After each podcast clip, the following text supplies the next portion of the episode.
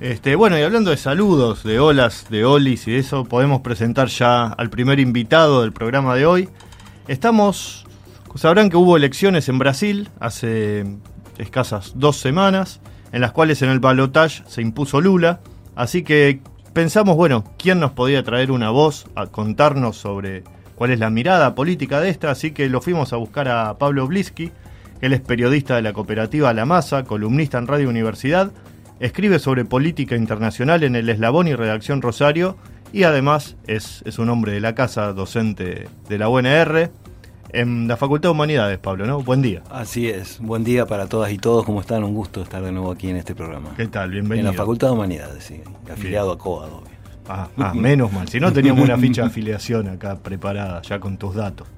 Perfecto. Este, bueno, en este contexto que veníamos hablando del balotaje de Brasil, y todo lo que se dio en este país durante todos estos últimos años.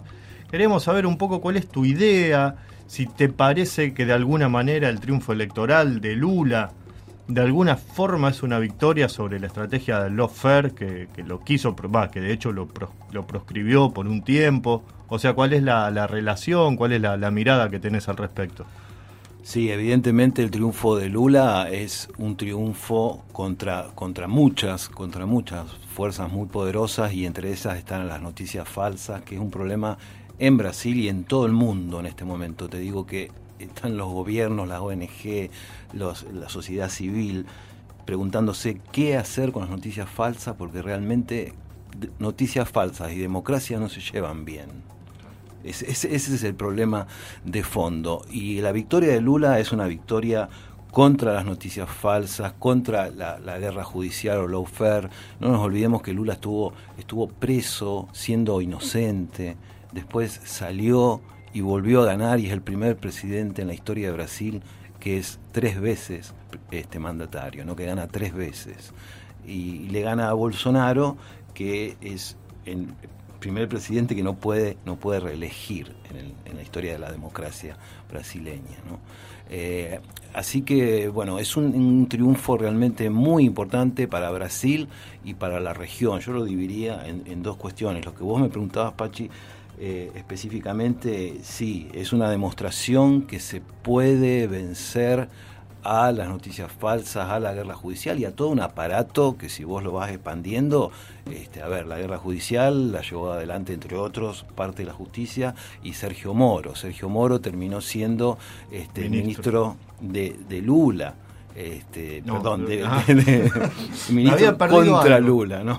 Bolsonaro y fue quien lo mete preso a Lula sin pruebas. Y él lo dice, Moro, sin pruebas. Creo que todos recordamos la frase que no tengo pruebas, pero tengo certezas. Así es, así es, sin pruebas. Digo, un modelo de, de justicia que viene funcionando en otros lugares, y te decía, si uno va expandiendo, llega a ver la influencia también, para decir, para sostener la importancia contra qué peleó Lula en aquel momento, ¿no? La embajada de Estados Unidos, que son los que bancan, financian, invitan a cursos, entre comillas, fundaciones, todo eso es un armado de, la CIA, ¿no?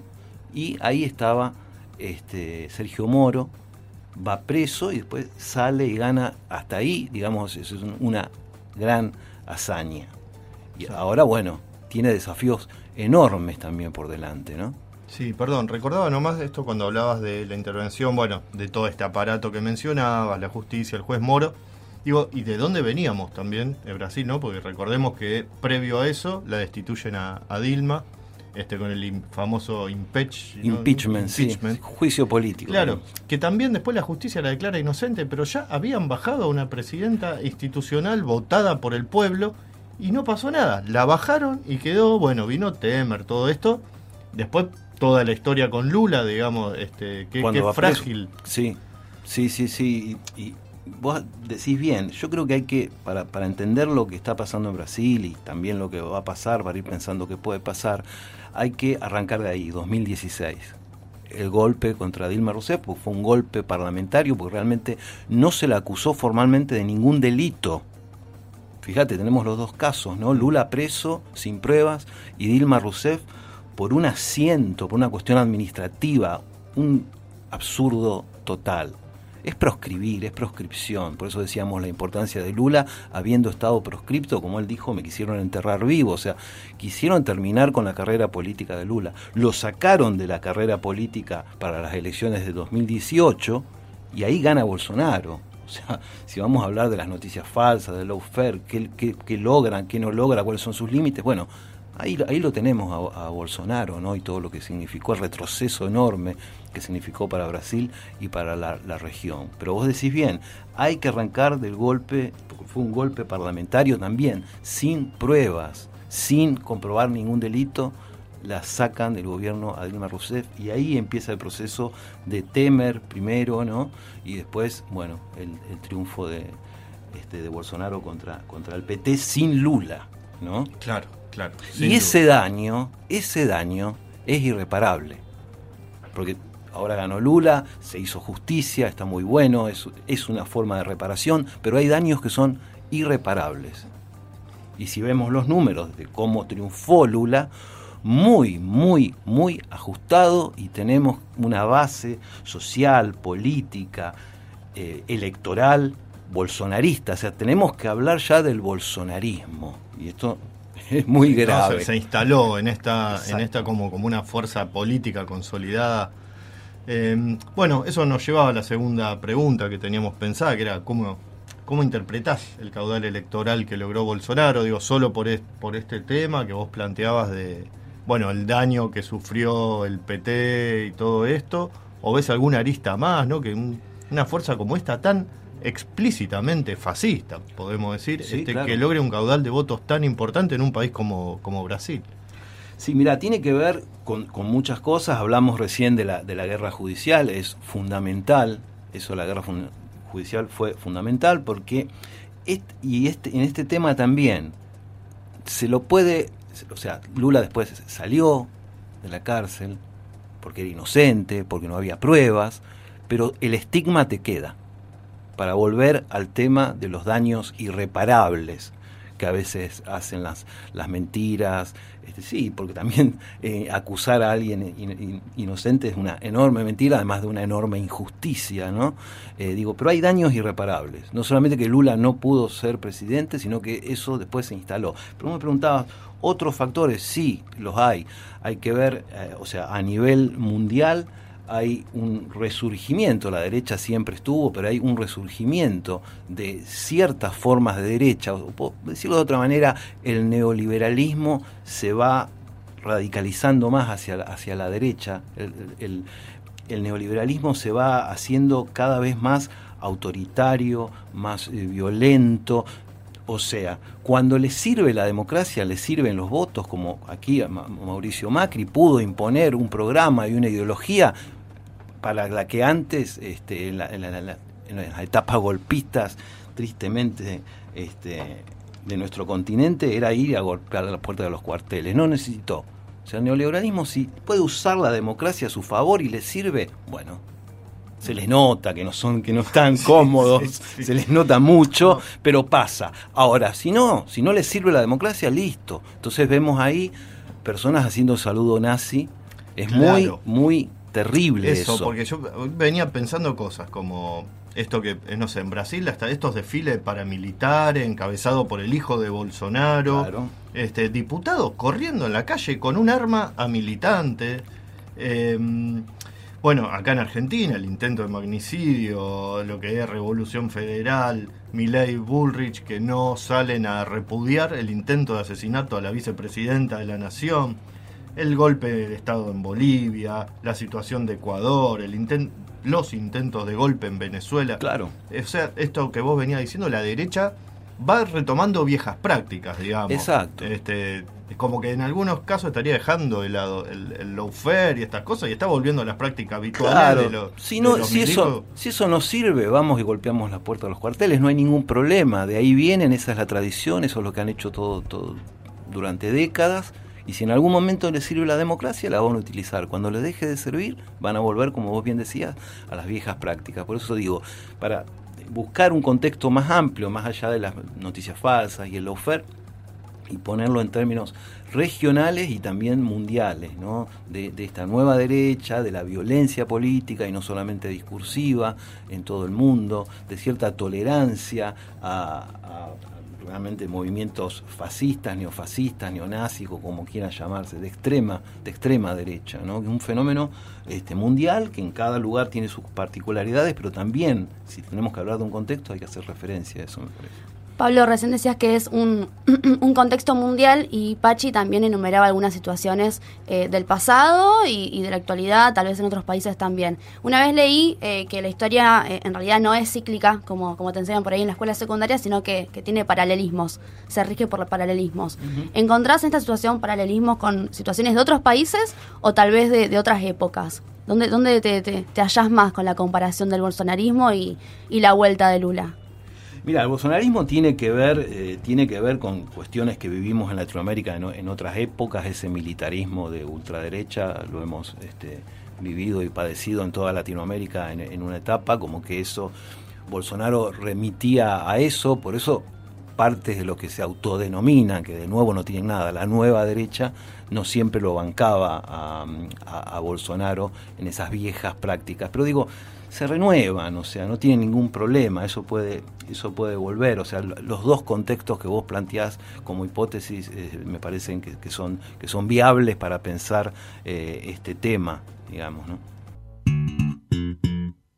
Este, nada, vemos las movilizaciones de, de, de, las dos mayoritarias, fuerzas mayoritarias de Brasil, la acción en las calles, cómo estaba el escenario parlamentario y cómo va a quedar también las alianzas mismas que el gobierno, que Lula tuvo que hacer para llegar al poder, digamos, dentro de su partido, este, una alianza con, sectores bastante conservadores. Entonces, ¿cómo lo ves hacia el futuro? ¿Cuáles para vos son las fortalezas o debilidades o restricciones del nuevo gobierno que va, que va a empezar Lula ahora el primero de enero?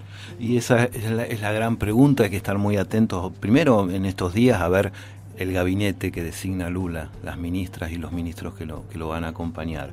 Y después, como vos bien decís, lo que fue una fortaleza para ganar, para ganarle a Bolsonaro, que era lo más importante, sin lo cual no hay nada, eh, un frente muy amplio, muy variopinto, o sea, con gente de derecha también, con un vicepresidente que es del Opus Dei, que es de neoliberal y que apoyó el golpe a Dilma. Uno de los protagonistas fundamentales del golpe a Dilma estuvo cuando ganó Lula en el mismo escenario.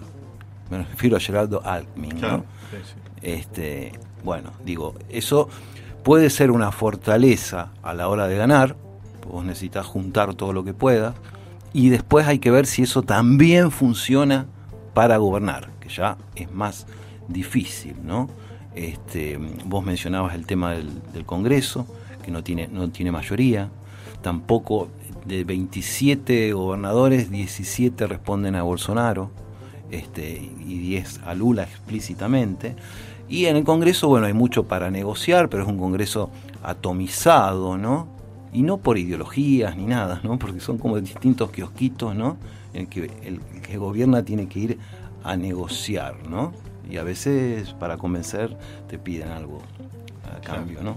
Eh, pues así funciona el Congreso de Brasil, desgraciadamente, lo digo con mucha tristeza, pero es así, Lula va a tener que lidiar con eso, este, va a tener que lidiar con los medios y va a estar muy, muy eh, condicionado, ¿no? Así que vamos a ver cuánta fuerza tiene en la calle, a partir de los movimientos sociales, esa base social que tiene Lula.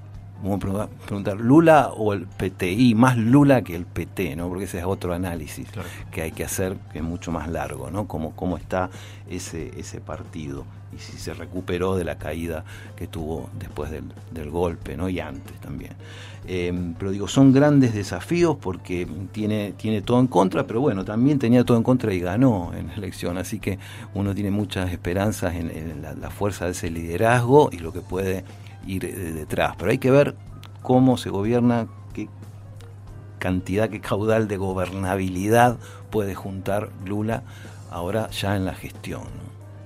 Claro, sí. Pensaba recién cuando decías, bueno, como con todas las, cosas, las adversidades ¿no? que tiene, y decía, bueno, después de, todo su su trayectoria, digamos, desde, desde sus orígenes en la fábrica, eh, sindicalista, todo esto, eh, perdió varias elecciones antes de ser presidente, Así de es. hecho, ¿no? Digo, bueno, y esto habla también de una fortaleza que tiene, que tiene él, digamos, de no, de no aflojar, de seguir.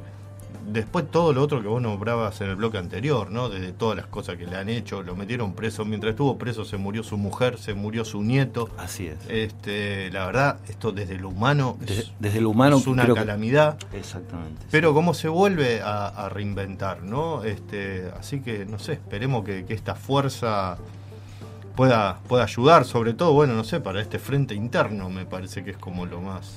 Claro, ahora creo que hay que pensar en eso, si va, si va a funcionar ese, ese amplio conglomerado de partidos y movimientos sociales que lo apoyaron, cómo va a funcionar en la gestión, ¿no? Si, si va a haber un internismo manejable o no, que siempre lo hay y no es nada malo, pero si se maneja bien, si no te deja impotente ¿no? a la hora de gestionar.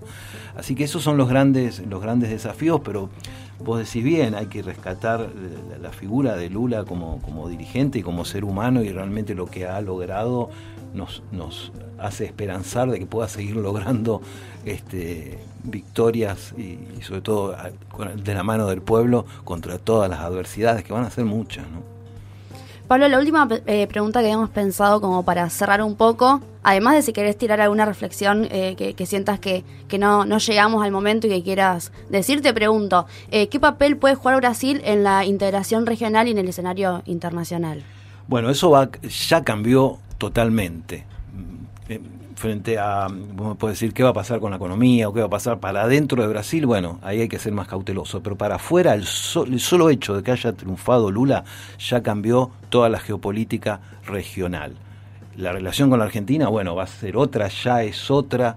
Era pésima con, con- con Bolsonaro, ahora va a cambiar, es el principal socio comercial del Mercosur, se van este, a fortalecer los organismos multilaterales, este, UNASUR, CELAC, y eso es muy importante, Mercosur también, a ver qué pasa, y está la posibilidad, y esto ya sería un cambio en la geopolítica mundial, te diría, ¿no?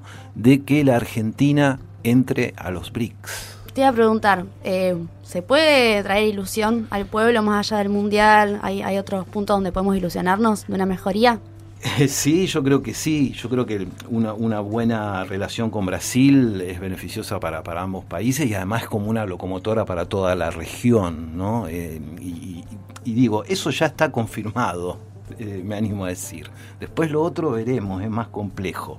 Pero si Argentina llega a entrar a los BRICS, bueno, los BRICS está Brasil, Rusia, India, China, Sudáfrica, o sea, son países muy importantes que y sería como la creación y el fortalecimiento de un polo que rompa con la hegemonía muy discutible de Estados Unidos, este, discutida por China, digamos, pero sería otro polo donde está China, ¿no?